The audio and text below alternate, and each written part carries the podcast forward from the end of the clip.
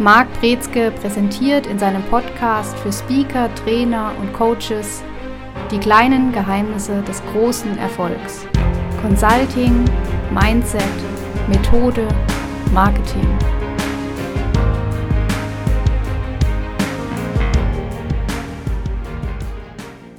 Herzlich willkommen zu einer weiteren Folge in unserem Podcast. Heute mit dem Thema der Strategiemythos und was Consultants dagegen tun können. Ja, spannende Frage vorab, sie ist auch jetzt nicht so geheim. Was hat es mit dem Strategiemythos auf sich? Der Strategiemythos ist etwas, was in ganz vielen Unternehmen vorherrscht. Und die meisten denken, dass sie strategisch agieren und handeln. Manchmal haben die sogar Positionen, Head of Strategy oder sie haben eine Strategieabteilung, sie haben Strategy Papers die haben vielleicht auch Berichte, in denen die Strategie aufbereitet sein soll. Und wenn man sich das allerdings alles genauer anguckt, nicht alles, aber bei den meisten und weitaus der Vielzahl und Mehrzahl von Unternehmen, dann wird man feststellen, wenn man wirklich mal nach Strategie schaut, dass davon gar nicht so viel zu finden ist. Das ist der Mythos. Also der Mythos ist, wir agieren strategisch und dieser Mythos bleibt am Leben, bleibt aufrecht, so lange bis man sich wirklich mal anschaut nach bestimmten Kriterien. Haben wir denn eine echte Strategie oder machen wir uns hier vielleicht was vor? Was ist denn eine echte Strategie? Wie ist sie aufgebaut? Wie sieht die aus? Eine echte Strategie ist spezifisch, hat eine ganz klare Zielsetzung, die wie eine Kompassnadel das Unternehmen auf Kurs hält und sie enthält entsprechende Zahlen, die dieses Zielbild dann veranschaulichen. Und ein System, was da häufig hilft, ist OKR, was ich immer ganz gerne bringe als Beispiel, Objectives and Key Results. Und das hat eine langfristige Ausrichtung. Das heißt, die Strategie ist nicht auf morgen oder nächstes Jahr geplant, sondern hat zehn Jahre Minimum im Blick. Möchte dahingehend auch entsprechende Megatrends bearbeiten und beinhalten und sollte auch die Frage nicht unberücksichtigt lassen, ob hier vielleicht sich in der Industrie, in der Branche was ändert, ob sich bei Kunden etwas verändert, Technologiewandel etc., wo auch dann diese Faktoren mit berücksichtigt werden.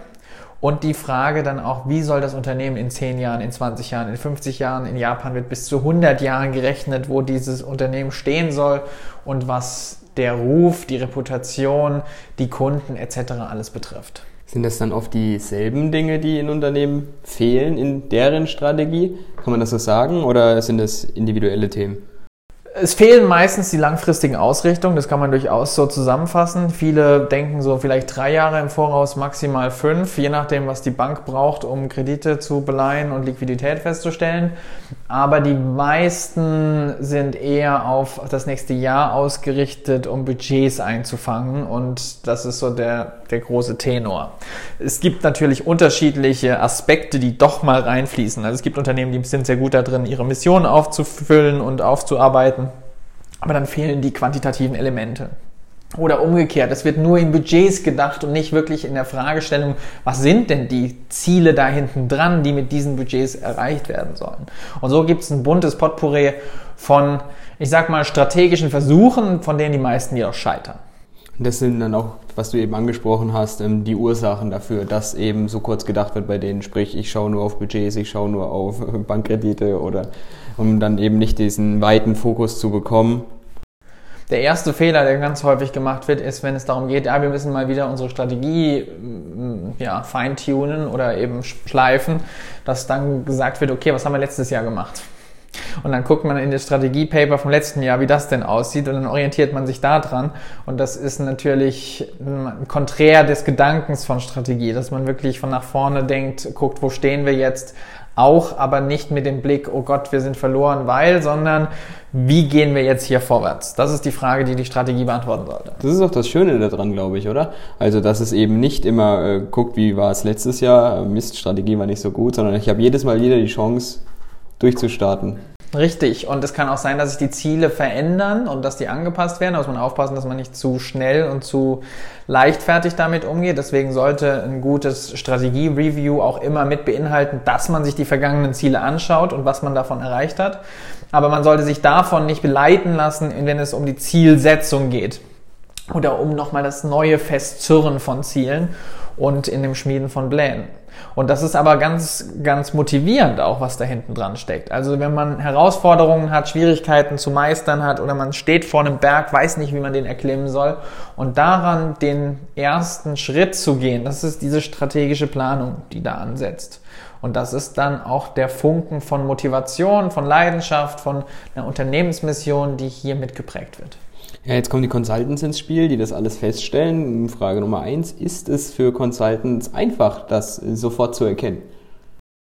Nicht immer, weil auch die Consultants leiden unter einer Betriebsblindheit und sind häufig sehr stark für ihren Bereich unterwegs. Das heißt, sie überlegen sich, wie können wir das Problem lösen, so dass der Kunde sagt, wir sind zufrieden. Und das sind häufig kurzfristige taktische Probleme.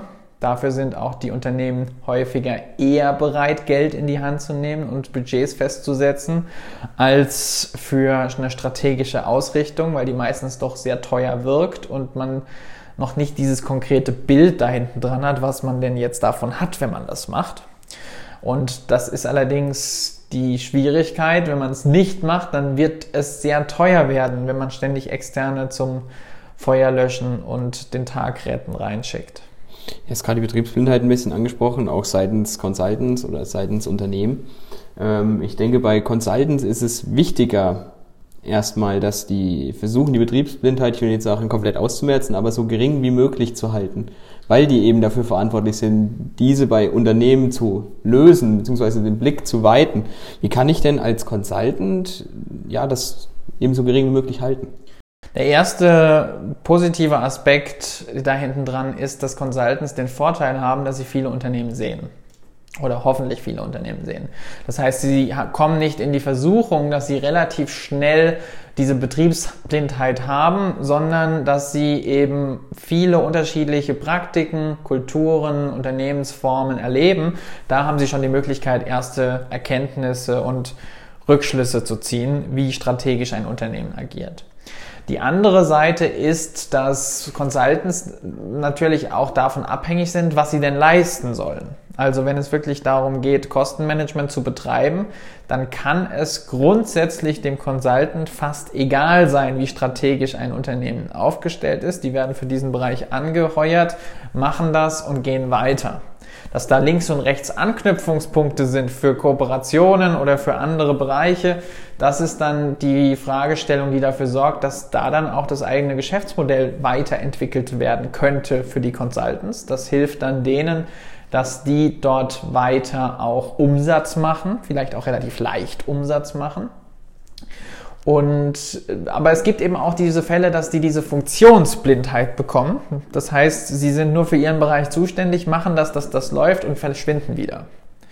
Ohne wirklich links und rechts zu schauen. Und da ist die Empfehlung, doch immer das Unternehmen gesamtheitlich zu betrachten und die Menschen, die da hinten dran stehen ja, wie gehe ich da denn vor? Angenommen, ich habe jetzt so ein operatives Projekt, wie du es gerade angesprochen hast, wo schnell Feuer gelöscht werden soll.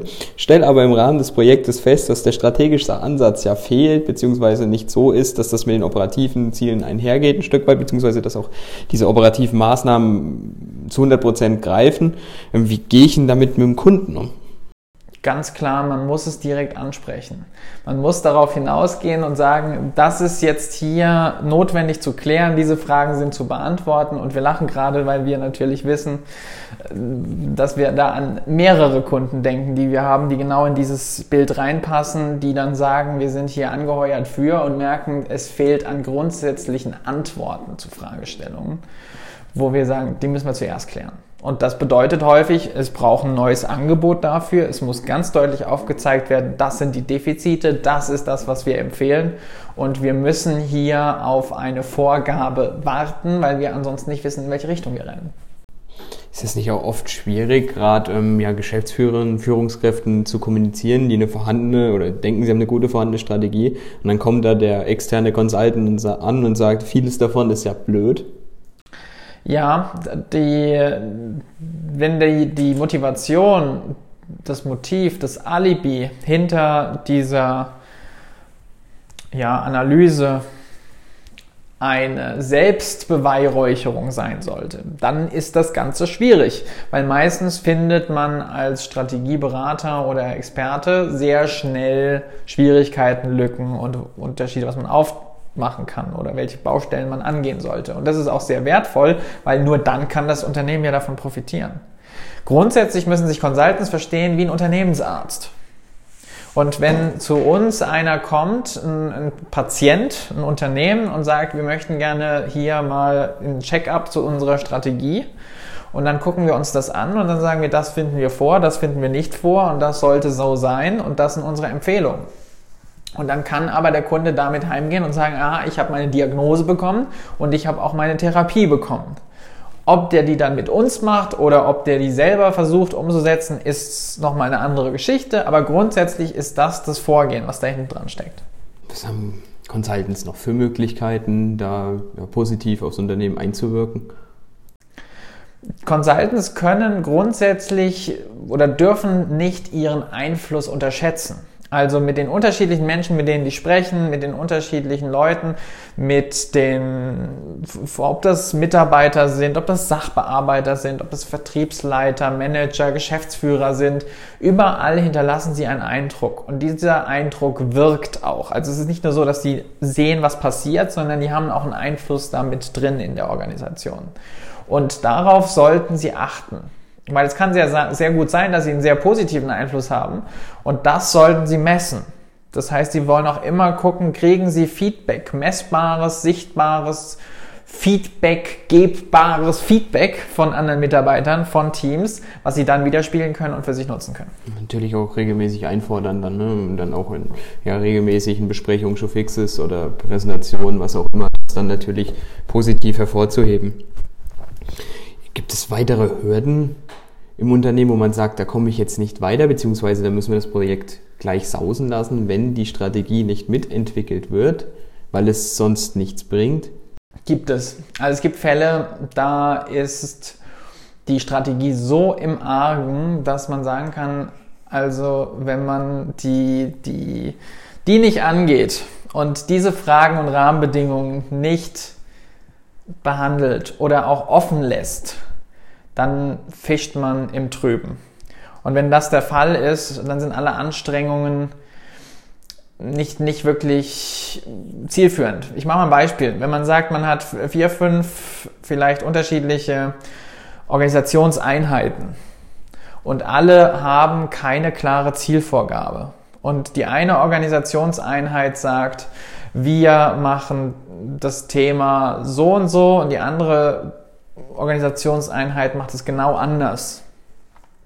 Und jetzt soll aber einheitlich eine Lösung gefunden werden, die für alle passt. Das scheitert. Das wird scheitern, wenn nicht an irgendeiner Stelle eine Entscheidung getroffen wird.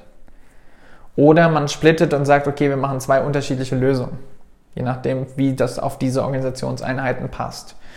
Aber auch das braucht ein Okay und das ist meistens nicht im Rahmen des Angebots, was man bereits erstellt und vielleicht auch abgesegnet hat, bekommen hat. Deswegen ist es auch wichtig, dass man in die Verträge und in die Vereinbarungen, die man trifft mit den Consultants und mit den Unternehmen dann, dass da drin steht, was denn gegeben sein muss und unter welchen Bedingungen auch ein positives Auseinandergehen möglich ist. Weil es ist immer dann schwierig, wenn es nicht geregelt ist. Beide Seiten sind enttäuscht und es kommt zu so einem Konflikt, dass es, keine Ahnung, vom Gericht landet. Und dann ist es sehr schwierig. Ja, gerade weil so Sachen auch in Diagnosephasen oft mal tiefer beleuchtet werden und auch erstmal richtig aufkommen, was denn tatsächlich ähm, ja der Standpunkt gerade beim Unternehmen ist und nicht wie in Vorabgesprächen natürlich, wo es schon gilt, so viel wie möglich zu analysieren ähm, und das dann einfach ja dann doch nicht so die Tragkraft hat, wie es sich dann hinten raus her herausstellt. Wie lange brauchst du denn eigentlich für so eine gute Strategie? Kann man das so pauschal sagen? Oder macht es manchmal vielleicht Klick und ich hab sie? Also das, man kann es pauschal tatsächlich nicht sagen. Es kann sein, dass man sagt, für ein großes, kompliziertes, komplexes Unternehmensgestrüpp mit unterschiedlichsten Ausläufern, dass man da ein, zwei Monate dran sitzt, um alle kennenzulernen, die Implikationen kennenzulernen, den Markt, die Branchen wirklich zu durchschauen, um dann zu sagen, daraus können wir eine Strategie entwickeln. Dann gibt es aber auch Unternehmen, die sind relativ glatt oder klar aufgestellt und man weiß, wie die funktionieren, kennt das dann die Branche auch Und es kann sein, dass man in einem Workshop oder in zwei, drei Workshops und, und Interviews das Ganze sehr schnell entwickelt. Für Startups oder auch wenn wir schon mal selber Consultants bei uns hatten, dann kann ich mit denen eine Strategie in einer Viertelstunde entwickeln. Das heißt aber nicht, dass die sofort das dann auch umsetzen. Das ist der nächste Schritt und der Faktor. Aber für die ist eine Strategie meistens ein Schnipsen. Gab es schon Unternehmen, wo du gedacht hast, wo du reingekommen bist und sagst, wow, das ist jetzt eine Strategie, die hat Hand und Fuß, da gibt es nichts dran zu meckern, erstmal auch nichts auf den ersten Blick zu optimieren, sondern das ist rund? Oder findet man als Consultant, so als alter Meckerbär, sage ich mal, immer irgendwie Kleinigkeiten, Feinheiten? Kleinigkeiten findet man, allerdings gibt es auch Unternehmen, die da positiv auffallen und gut aufgestellt sind. Es ist aber auch immer eine Seite oder eine Frage, wie überprüfe ich das? Weil auf der einen Seite, wenn wir jetzt so ein Strategie-Paper uns angucken, das ist die eine Seite und dann kann man rausfinden, was möchten die, wo sind die Ziele. Und dann, wenn wir aber mit den Kunden sprechen oder mit den Mitarbeitern sprechen oder den Führungskräften sprechen und gucken dann, wie klappt das denn und wo hapert es, Ganz selten werden wir in Unternehmen reingerufen, weil alles so super läuft, sondern irgendwo hakt es, irgendwo knackt und knallt es. Und dann ist die Frage, ist das noch tragbar oder wie kann man das entschärfen? Wie kann man hier vielleicht auch Potenziale freisetzen, die schlummern? Und das ist dann die Aufgabe in diesen Bereichen. Also es gibt durchaus auch Unternehmen, bei denen kommt man gar nicht erst zur Strategie oder man sagt, okay, diese Strategie ist wahrscheinlich nicht hundertprozentig so in Ordnung, aber es ist dann nicht die Aufgabe in dem Moment. Und dann gibt man dieses Feedback weiter und hofft dann, dass es auf offene Ohren stößt, ist aber nicht immer der Fall. Wie überprüfe ich das denn als Consultant? Mache ich das rein über Gespräche oder wie bekomme ich das denn eigentlich mit im Detail? Das kommt jetzt auf, die, auf den Fokus an von dem Consultant natürlich. Aber generell, die Zahlen sprechen für sich, die Ergebnisse sprechen für sich, die Mitarbeiterzufriedenheit, Mitarbeitermeinungen sind häufig gute Indikatoren dafür, was im Unternehmen läuft und abläuft mein oder beziehungsweise wie wir arbeiten, wir machen immer eine Mischung aus Kennzahlen und aus qualitativen Elementen. Also wir wollen nicht eine reine zahlenbasierte Welt schaffen, sondern wir wollen auch verstehen, was dahinter steckt und wir wollen aber auch nicht eine reine Story schaffen, die nicht messbar und irgendwie ungreifbar bleibt. Hast du mal ein Beispiel einfach, was nochmal bildlich beschreiben kannst, wie jetzt die qualitativen, quantitativen Ziele auf einem bestimmten Fall sich wie aussehen? Also ganz operativ kann es sein, die Anzahl von Mitarbeiterideen, die ausprobiert werden. Oder es kann sein, die Anzahl von Konfliktgesprächen, die geführt wurden. Oder was wir auch machen, wenn wir jetzt eine höhere Strategieebene haben, dass wir dort das aufgliedern in Effizienz und Effektivität und dann auf der einen Seite Kostenersparnis uns anschauen und auf der anderen Seite beispielsweise Schnelligkeit der Umsetzung. Und das sind dann diese Faktoren, mit denen wir unsere Projektdashboards erarbeiten, die dann begleiten und immer kontinuierliches Feedback liefern, wie läuft das Projekt gerade. Du hast vorhin angesprochen, dass wir häufig natürlich in Unternehmen gehen, wo irgendwas brennt, wo irgendwas nicht so läuft, wie es laufen soll. Kam mir so der Gedanke, ist es nicht eigentlich super, wenn ein Unternehmen Berater hinzuzieht, hinzuzieht, die gar keine Probleme haben, also alles super läuft, die dann sagen, hey, es läuft alles perfekt, jetzt hole ich mir einen Berater, um es noch besser zu machen. Das gibt es auch. Meistens sind es aber, ich sage, das Problem sieht anders aus. Es ist weniger ein Problem als eine Fragestellung.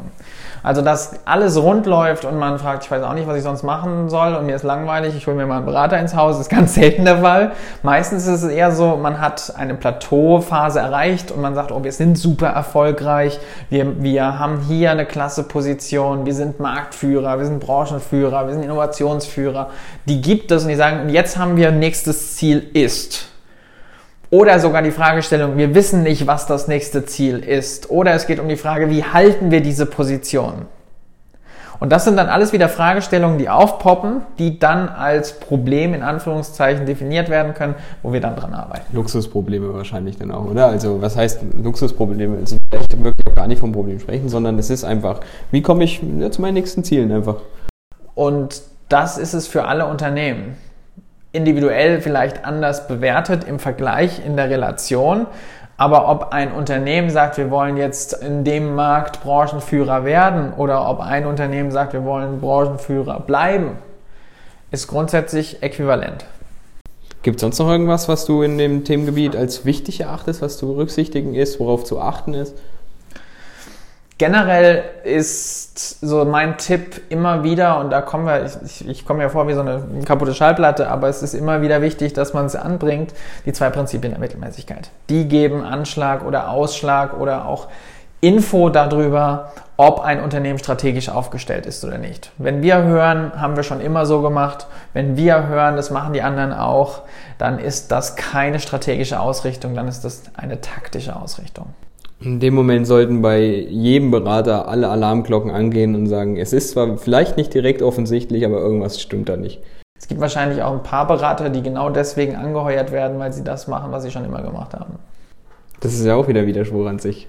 Sollte der Berater dann überhaupt beraten? Es gibt, es gibt Fälle, wenige Fälle, in denen das hilfreich sein kann. Meistens läuft es aber deswegen schief, weil alle Anforderungen von außen, von Kunden, von Technologie und so weiter, weil die sich verändern. Deswegen brauchen wir Change Management, dass diese Veränderungen, die angegangen werden, anders gemacht werden. Und es gibt viele Berater, die da stehen bleiben. Und die werden irgendwann obsolet. Die Frage ist, wann erkennst du die Kunden? Manche Berater sind sehr taktisch, manche Unternehmen sind sehr taktisch und die passen dann auch wieder zusammen. Perfekt. Das soll es für diese Woche gewesen sein. Wir uns nächste Woche. Bis dahin. Ciao. Sie hörten die kleinen Geheimnisse des großen Erfolgs. Consulting, Mindset, Methode, Marketing. Der Podcast für Speaker, Trainer und Coaches, präsentiert von Marc Brezke. Mehr Infos unter markbrezke.com.